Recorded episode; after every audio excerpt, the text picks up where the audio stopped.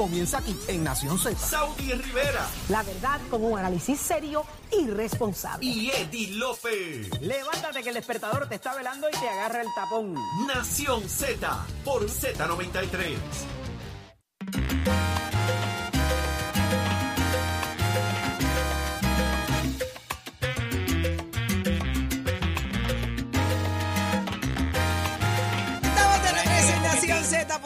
93 llegó, hoy se incorporó a Chero con nosotros después del Día Nacional y hoy estamos en repaso. En negación. En, eh, negación. en repaso de las cosas que pasaron eh, allá en el Día Nacional, que sin duda fue espectacular. Pero ya está en línea telefónica con nosotros el fiscal Rodney Ríos Medina. Muy buenos días. Buenos días, fiscal. Buenos días, licenciado.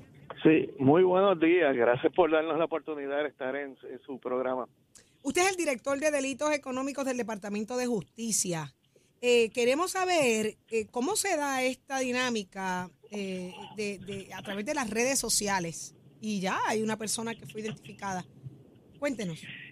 Sí, bu- buenos días. Este, tenemos, nosotros estamos trabajando distintos esquemas. En este caso en específico, estamos hablando de, de, de- de Ángel. Él se establecía en la página de Instagram, ponía que, dando en una página de Instagram donde estaba ofreciendo a las personas, a los que tenían acceso a su página, ¿verdad? A través de la de la plataforma de mil, do- mil a mil quinientos dólares.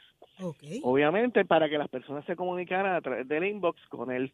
Una vez que se comunicaban con él, él le, le solicitaba como parte del esquema que le dieran su número, su número de cuenta y su número de ruta para depositar un dinero de una tercera persona que le falsificaban el cheque y lo depositaban mediante depósito en la cuenta de esta persona. Esta persona pues realiza realiza unos retiros le entrega el dinero, los cuenta, le reparte la, par- la parte que le corresponde al dueño de la cuenta, que son los mil dólares o los mil quinientos, y el resto del balance de, del dinero que este, este se apropió, pues este se, se quedaba, ¿verdad? Se, se, se configuraba Ah, ah, fiscal. la apropiación ilegal. Fiscal, va- vamos a repasar el esquema, vamos a repasar el esquema. Yo, yo estoy en Instagram y una persona me dice, quiere dinero fácil, entre mil a mil quinientos dólares, y, y hay un contacto y me pide a mí mi número de cuenta. Así es como funciona el tema. número de cuenta, número de ruta, cuestión de para qué más la información de cómo administrar, ¿verdad? Ajá. Este, Entonces, ¿Qué pasa con esos mil, mil quinientos? Él me los deposita. No, él viene, este, varía, ¿verdad? Obviamente no le voy a dar los detalles de la investigación, pero él le da los mil, mil quinientos por haberle prestado, ¿verdad? La información de su cuenta bancaria. Correcto. y, y en ese proceso me está, me, está, me está limpiando la cuenta por otro lado. Y me, le está a otra persona distinta, le deposita el cheque a otra persona distinta. La persona con la cual se deposita el dinero es un coautor. Él sabe que el dinero le están depositando de la cuenta de otra persona que le depositan ese ese ese, dinero. Este y, y así va cambiando. Este individuo va cambiando de personas que lo ayudan eh, en el esquema. Qué cosa increíble. Y esto es Y a través de, de Instagram, Facebook. Ok. Hay de, de, de todas las plataformas. Está TikTok, está Instagram, está Facebook. Y esto este, es por you direct message, ¿verdad? Este, varía de distintas formas. Y una de las formas es, pues, este, comunícate conmigo al inbox. Va a variar, él va a variar.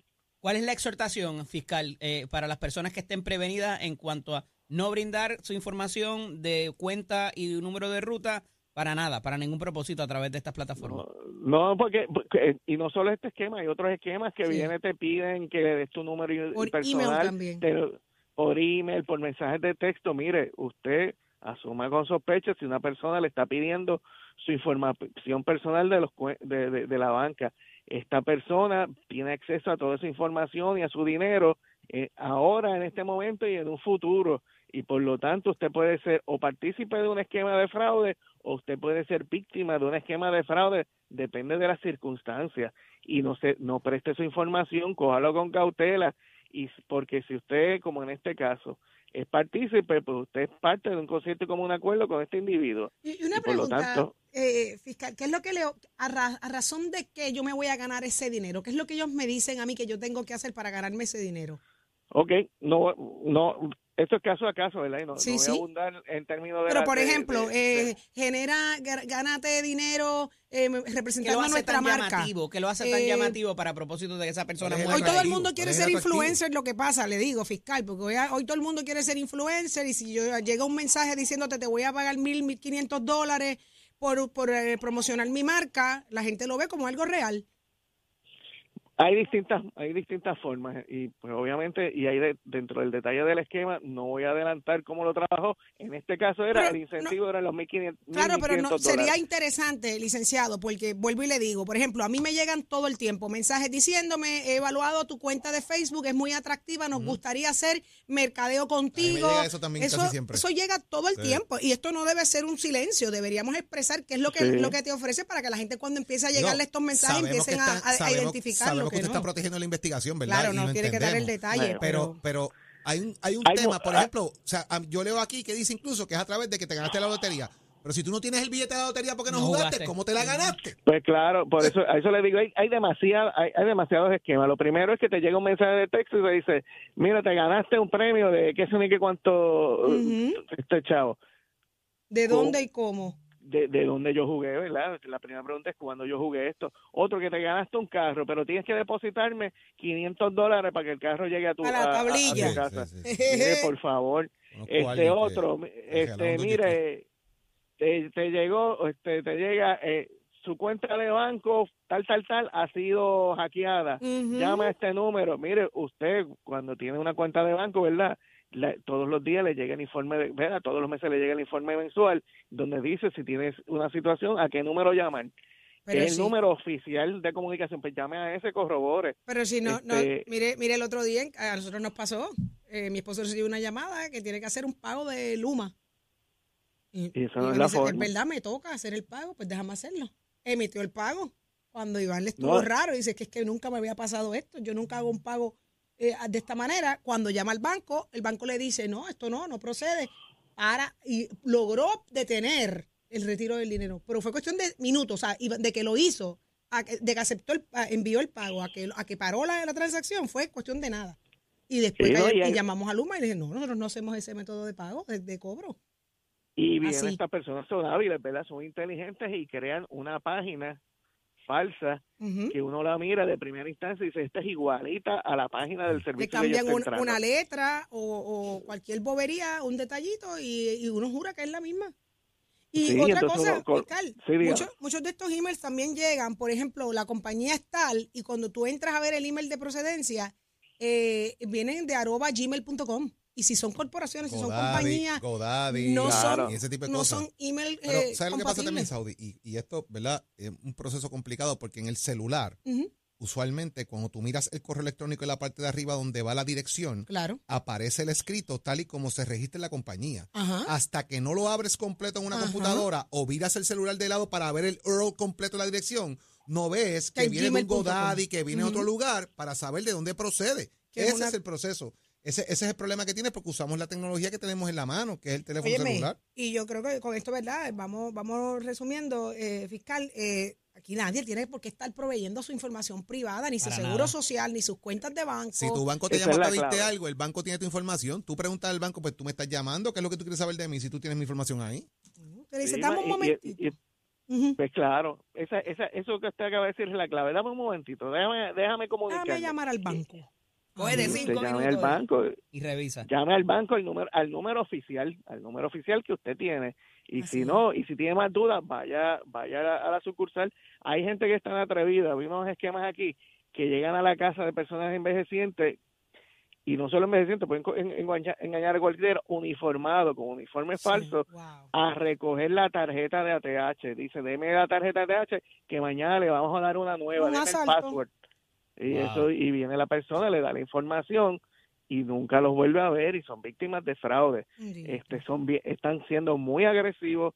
Este hay que orientar al público que que cuiden su información personal, su información de seguro social, número de cuenta, número de ru- ruta, Dirección, teléfono. está, dirección, teléfono, esa información es poder para estas personas y así hay que evitar compartir esa información y ustedes defiéndalo a, a- capa y espada, ¿verdad? Y usted comuníquese, comuníquese con la institución. Y si lo llaman para decirle que le van a cortar el agua y la luz, mire, eso no funciona así. Este, hay unos, hay unos métodos Ajá. y hay unos números oficiales. A esos son los que se tienen que comu- comunicar. Exactamente. Bueno, pues mire, fiscal, le agradecemos muchísimo el gran trabajo que están realizando. Gracias por estar con nosotros acá. No lo suelte a ninguno, cójalo a todos, a todos. Sí, Charlatanes, uno a uno, esos viejitos uno. Sufriendo todos con consecuencias de dos o tres charlatanes.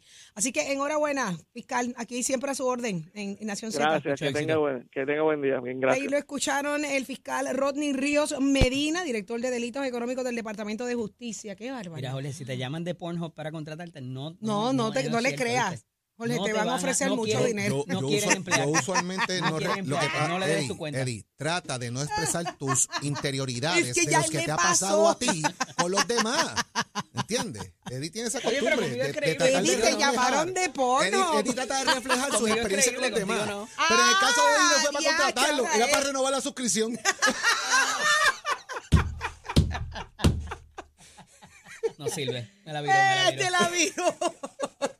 Ay, Jesús, mira, vamos a hablar del FEI, vamos a hablar del FEI. Y se acabó la gracia, porque esto no da gracia. No, Lo que nada. está pasando en Ponce no da nada de gracia. ¿Qué pasa en Ponce? ¿Y qué pasa con Eligio Hernández también, que de, de se le Ponce, asignó? de Ponce, para que diga un poco más ¿verdad? de, de todos estos temas también.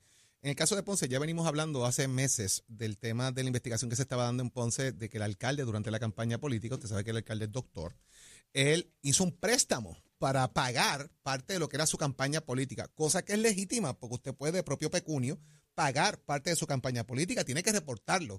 Pues a esos fines, está reportado el préstamo, el préstamo existe, están los chavos, chichichija. Lo que se alega en este caso es que el alcalde coaccionó de alguna forma, amenazó de alguna forma a empleados cercanos de confianza a que subordinados emitieran mensualmente el pago de ese préstamo. O sea, que fueran al banco con la libretita y pagaran la mensualidad de ese préstamo surge de todo este proceso que supuestamente y alegadamente también, pues hay testimonios de esos fines, de que hay grabaciones, de que hay videos y un montón de cosas más que, que en el alegato procedería de alguna manera esta investigación. Ahora bien, a mí me parece que esta designación y la movida que hace de inmediato el Partido Popular de asignar al ex juez del apelativo Carlos Vizcarrondo como delegado presidencial en Ponce es prácticamente quitándole el control político al alcalde y asumiendo entonces el Partido Popular su control político allí. Porque lo he dicho y lo sostengo. Me parece, lo tengo en el radar, de que el alcalde del FEI lo va a suspender. Lo estoy diciendo, lo van a suspender Bueno, lo para el proceso de investigación. Eso va a pasar. Pero lo, hemos, lo venimos diciendo hace tiempo atrás que la situación de Ponce no está nada fácil porque hay un alegato de múltiples personas que han dicho que las han obligado en este tema. ¿Y hasta dónde puede llegar la obligación, Eddie, de que, de que me estén coaccionando, de que soy de confianza, tome la libreta, te toca este mes a Saudi, este mes a Eddie, el próximo mes a Pacheco? Por ahí va el tiro. 30 testimonios distintos, Jorge, en ese sentido. Eh, hay un proceso adicional para los alcaldes que es la unidad, lo que era el procesamiento de querellas municipales, ahora se llama DIPAC. Es parte del, del FEI y es quien de- hace la determinación, esa unidad de, de suspender al alcalde, ya pasó con el alcalde de Mayagüez recientemente y ha pasado con otros también, eh, para prevenir de que ante los rumores, ¿verdad? O la investigación que se está dando con los hechos alegados no vuelvan a, no, no vuelvan a ocurrir esos mismos hechos o no haya otras, eh, eh, es una medida de saneamiento para proteger las arcas municipales al final del día. No obstante, aquí hay bastantes testimonios, como digo, no necesariamente el que haya mucha prueba la hace buena, pero sería muy difícil eh, que 30 personas se pongan de acuerdo en una misma versión del esquema que aparentemente estaba montado. El alcalde parece en un momento dado admitir que había un, un, un préstamo. Eh, luego dice que no va a entrar en ese detalle de admitir si había un préstamo o no, de quién lo estaba pagando, pero me parece que al final del día, para no extenderme mucho, en el paper trail, en ese rastro que ocurre de papeles, pagos y todo lo demás, debe ser bastante fácil comprobar si, se, si existía el préstamo número uno, si se estaba pagando y a raíz de qué o con qué eh, emolumentos se le estaba pagando esos, eh, eh, ese préstamo que se tomó, si se tomó o no. Aquí hay algo bien importante. La acusación contra el alcalde habla sobre, sobre arcas propias y beneficio propio.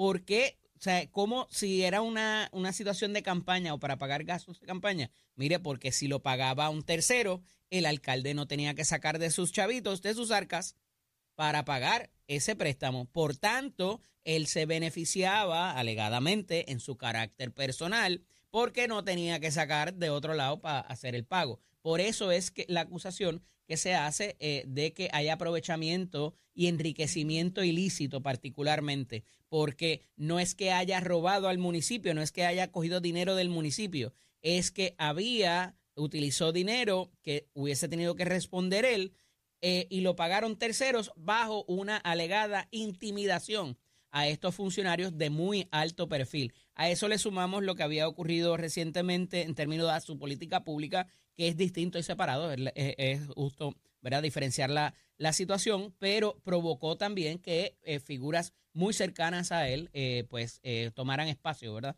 Eh, para esos propósitos y como decía al principio del programa, se le ha llenado el cuarto de agua y parece que ayer inclusive una afección de salud eh, provocó que el alcalde no estuviera disponible para ofrecer reacción y para un poco alejarse de él, quizás el trabajo diario en, el, en, la, en la alcaldía. Esperemos que no sea nada serio y que esto no provoque quizás una dimisión completa y que el caso llegue a sus consecuencias, se investigue lo que haya que investigarse eh, y que el alcalde presente la defensa que pueda presentar, pero hasta ahora tendría que rebatir 30 testimonios. Y, ahí Wow. viene, y de ahí viene el caso también de, de Eligio Hernández, el Ajá. secretario de Educación, por el tema de tengo Mm. arrendado un edificio, Mm. el contrato se vence, que también lo hemos discutido aquí en gran medida, y como el edificio donde me voy a mudar no está listo, pues yo sigo pagando la renta, el edificio donde estoy. Yo hago el siguiente planteamiento para que el licenciado López eh, abunde. Si yo tengo una casa hoy bajo contrato y yo me voy a mudar, yo, yo estoy viviendo en la casa de Saudi Rivera alquilado y yo estoy construyendo una casa. Mi casa no la han acabado, pero el contrato con Saudi se acabó. Y yo sigo pagando la Saudi mes a mes la casa donde estoy viviendo porque Saudi me dice, pues no es cool, quédate ahí. Se llama tácita reconducción la en figura. lo que tú sigues ahí, eh, en lo que acaba en tu casa. Y cuando se acabe tu casa te va. Y estamos mes. Eso es legal. Eso pasa en Puerto Rico muchísimo. ¿Qué pasa en el Departamento de Educación en este caso? Que el lugar donde me voy a mudar no está listo y tengo que seguir pagando mes a mes bajo un servicio. La pregunta es, esa renta que está fuera de contrato, Eddie López, es un servicio que yo puedo pagar aparte, que me parece que por ahí viene el tiro de donde está metiendo el- el- el- la asignación del FEI. Mira, lamentablemente mucha gente no va a pasar de la explicación original de este caso, y hay casos y hay casos. Pero en esta instancia, aquí lo que se trata, y digo que no va a pasar de la primera explicación, porque la primera explicación es que se sacaron unos pagos que no había un contrato y no correspondía haber sacado ese pago, y tanto el, el secretario como sus eh, eh, gente cercana de finanzas provocó el que se sacara ese pago que no, para el cual no había un contrato. Y eso ya tú dices, pues, oye, eso es got and clear. No hay un contrato y sacaron un pago. ¿Cómo se hizo? Y se sacaron más de un pago. ¿Qué pasa aquí? Para ponerlo en contexto. Aquí hay un arrendamiento de un inmueble, o sea, de un edificio, que es la sede vieja, como se le conoce, del Departamento de Educación, allí en Atorrey, donde ubican también las facilidades del Departamento de la Sombrilla de Corrección. Es un edificio muy particular eh, donde hay, tiene que haber unas garantías, no solamente por el Departamento de Corrección, sino hay unas bóvedas y unas cosas que es, es ¿verdad?, es propicio para... Hay gente que se quejaba de que no estaba en el mejor sitio por llegar en, la, en la época de tapón o lo que sea, las horas de tapón, pero salvado eso, llevan allí veintipico de años. De alguna manera, la Junta de Supervisión Fiscal, y escúchenme bien esto, se mete en que ese no debe ser el edificio para el cual debe estar el Departamento de Educación. ¿Qué caramba ellos hacen metidos en decir quién es el, el- el- el- edificio o quién es el dueño del edificio que debería tener ese contrato? razón de qué? Yo no lo ¿Cómo- entiendo cómo? todavía. Ese es un cuestionamiento porque todo esto ¿En qué viene por un referido al Contralor de la Junta de Supervisión Fiscal, este caso. Ellos querían que la sede se moviera a otro sitio. No se sabe todavía quién ni para beneficiar a quién. Eso- y eso tiene nombre y apellido. El, el contrato de la sede vieja, por decirlo de esa manera, o de la sede actual, porque siguen allí, by the way. Han mudado oficinas a otros sitios, pero sigue allí la sede y se están siguen pagando los dos edificios. edificio. Y se están pagando los dos edificios. No hay manera de pagarlo. Dejaron de pagarlo luego de que se fue y hubo el referido al Contralor, estando en el edificio. ¿Pero por qué la Estando Junta? allí. ¿Por qué la Junta? ¿Por qué la Junta eso yo no ¿A- lo a- acabo de ¿Detrás entender, de quién Jorge? estamos aquí? Es que la Junta también tiene amigos del alma. Pues es que a mí, o sea, Parecería. si yo estoy velando por el uso correcto de los fondos, ¿por qué la Junta se mete en esto y está detrás de este contrato específicamente? Oye, y te voy a decir una Why cosa, o sea, y esto es algo, un dato súper conocido.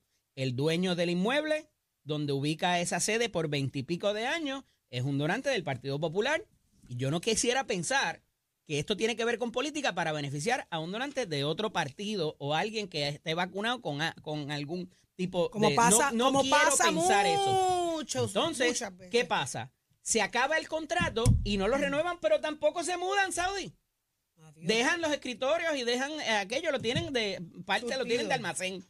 Entonces, no te mueves, no me terminas, no me envías una carta para terminar el contrato tampoco o renovarlo, pues aplica lo que se llama la tácita reconducción en los contratos, que es que nos vamos entonces mes a mes o de seis, o de seis meses en legal. seis meses, eso es perfectamente legal y hay cláusulas en el contrato que así lo establecen, porque es la norma jurídica para eso. Entonces, ¿qué pasa? El, el, el dueño del inmueble dice, oye, tú estás en el edificio, ¿dónde está mi pago? No, se acabó el contrato, pero ¿cómo que se acabó el contrato? Tú no me has dicho nada, que, no te, que te vas a ir, no me has notificado que te vas, que lo quieres terminar y sigues ahí, siguen tus cosas ahí. Entonces, Entonces, Eh, el secretario ajá. en ese momento interino se mueve a decir, mira, en justicia, esto no es un servicio, esto es ningún otro tipo de cosa, esto es una renta de un inmueble. Dice, la verdad es que estamos ocupando esto y busca la manera de sacar ese pago. Cuando se da ese pago, alguien de allá se molesta muchísimo Alguien de allá de, de la? Junta de Supervisión Fiscal Ajá. y hace el referido al contralor y le dice, esa gente sacaron un pago sin un contrato, vete y méteteles allí. Dice, pero es que, mira, estamos ocupando el sitio porque no hemos encontrado el otro y no nos hemos podido mover. No, no, pues eso es irregular porque no hay una factura, no hay un contrato, tú no podías pagar eso. Y ahí está trabada la controversia. Y este hombre carga después. con un FEI ahora mismo. Eh, Él y me parece tres o cuatro de los funcionarios en finanzas que fueron los que facilitaron el que justicia se sacara ese pago. Digo, no, no en el Departamento de Justicia, sino eh, era lo justo sacar ese pago porque se estaba ocupando el inmueble. Este caso va a llegar al Supremo. Óyeme lo que te lo estoy diciendo hoy, 23 de marzo, hoy, 21 de marzo. 21. Porque el asunto de que tú no puedes pagar servicios sin una factura y sin un contrato válido hasta que lo, hasta que lo haya, porque se ha intentado en diferentes instancias, eh, de, eh, oye, el contrato no ha salido, pero dame el servicio y yo te pago después. Eso es completamente ilegal y, y reiteradamente se ha aplicado esta norma. El contrato es válido el día 21, el mismo día 21 tú puedes empezar a dar servicio. Todo lo que hayas facturado antes y cuidado con tratar de facturarlo después ficticiamente, que también tiene unos problemas. Pero aquí se trata de rentas y hay unos mecanismos y hay unas figuras jurídicas que protegen a ambas figuras para esos propósitos y si en justicia eh, se estaba ocupando la propiedad, lo justo es que se pague. ¿Qué hace la Junta aquí metida? Es el cuestionamiento Ese es el dato súper, interesante. súper interesante para, para estos propósitos. ¿Y cuál Así va a que ser lo que, y qué será lo que arroje ese Lo que FEI están ahora? tratando es que entonces el dueño de la propiedad tenga que demandar al gobierno, que también eh, te mete en un problema porque a la que tú demandes el gobierno, el gobierno puede decir yo no contrato más contigo. Pero imagínate tú. Pero yo te estoy demandando para que me pagues y que me pagues lo justo. Pues claro, lo para que me pagues, yo te cumplí. Por eso es que te digo que esto llegará al Supremo porque se ha buscado la manera de que se entable un pleito civil para propósito de entonces decir, ah, tú ves que tú me demandaste, ahora sí que tengo la causa justificada para sacarte y que no seas más contratista. Veintipico de años, o sea, esto está, yo, yo creo que va para 25, casi 30 De años ya que- que... se ocupa esa sede allí en, en, en Atorrey, este, en el área de Tres Monjitas, creo que. La que- politiquería es increíble. Sí. Es increíble. Señores, ya está listo Tato Hernández. Somos Deporte. Buenos días, Tato. Vamos arriba, vamos arriba, vamos arriba. Buenos días, buenos días, buenos días, buenos días, buenos días, Puerto Rico. Buenos días, Nación Z. Somos Deporte por aquí por el 93.7 de la Z, la emisora nacional de la salsa del mundo. Bueno, vámonos con los deportes. Mucha gente me estaba preguntando, oigan acá, ¿y Puerto Rico se ganó algunos chavitos con esto del clásico? Sí, sí.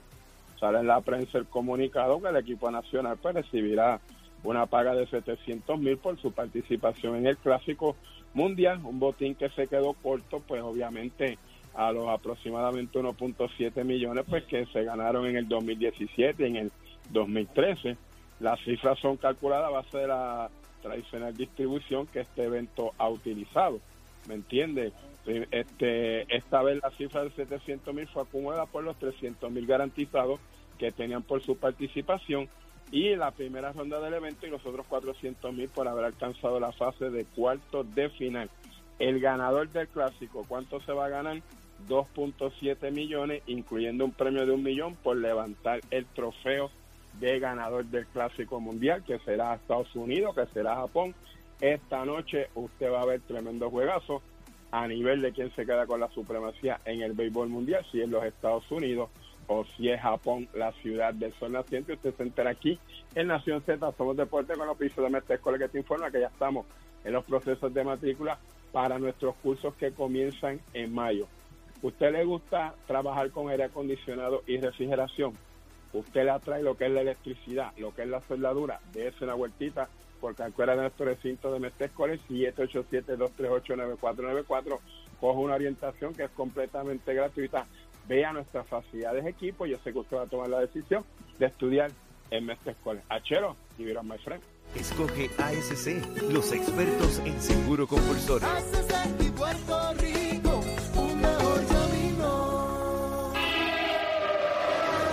Buenos días, Puerto Rico. Soy Emanuel Pacheco Rivera informando sobre el tránsito. A esta hora de la mañana se mantienen despejadas algunas de las carreteras a través de la isla, pero ya están congestionándose algunas de las carreteras principales de la zona metro, como la autopista José Diego entre Vega Alta y Dorado, entre Toa Baja y Bayamón, y más adelante entre Puerto Nuevo y Atorrey. Igualmente la carretera número 2 en el cruce de la Virgencita y en Candelaria, en Toa Baja, y más adelante en Santa Rosa. Además, la PR5, la 164 y la 167 desde Naranjito, así como algunos tramos de la PR5, la 167 y la 199 en Bayamón. La avenida Lo Más Verdes entre la American Military Academy y la avenida Santa Ana, así como la 165 entre Cataña y Guaynabo en la intersección con la PR22. Además, el expreso Valdeoriotti de Castro desde la confluencia con la ruta 66 hasta el área del aeropuerto y más adelante, cerca de la entrada al túnel Minillas en Santurce. El ramal 8 y la avenida 65 de Infantería en Carolina, el expreso de Trujillo en dirección a Río Piedras, así como la autopista Luisa Ferré entre Montelledra y la zona del Centro Médico en Río Piedras, y más al sur en Caguas, además la 30 entre Juncos y Gurabo. Ahora pasamos al informe del tiempo. El Servicio Nacional de Meteorología pronostica para hoy un cielo parcialmente nublado con aguaceros ocasionales en el noreste y este de Puerto Rico. Las temperaturas estarán en los bajos 90 grados en las zonas costeras y en los altos 70 grados en las zonas montañosas. Los vientos estarán del este de entre 12 a 22 millas por hora. Hasta aquí el tiempo les informó Emanuel Pacheco Rivera. Yo les espero en mi próxima intervención aquí en Nación Z que usted sintoniza a través de la emisora nacional de la salsa Z93. No te despegues de Nación Z. Próximo. ¿Qué está pasando con la otorgación de permisos? Señores, usted se tiene que enterar aquí en Nación Z. Por ahí viene Gretchen Howe. ¿Y será o no confirmada la procuradora de las mujeres? Te enteras aquí. Llévatelo, chero.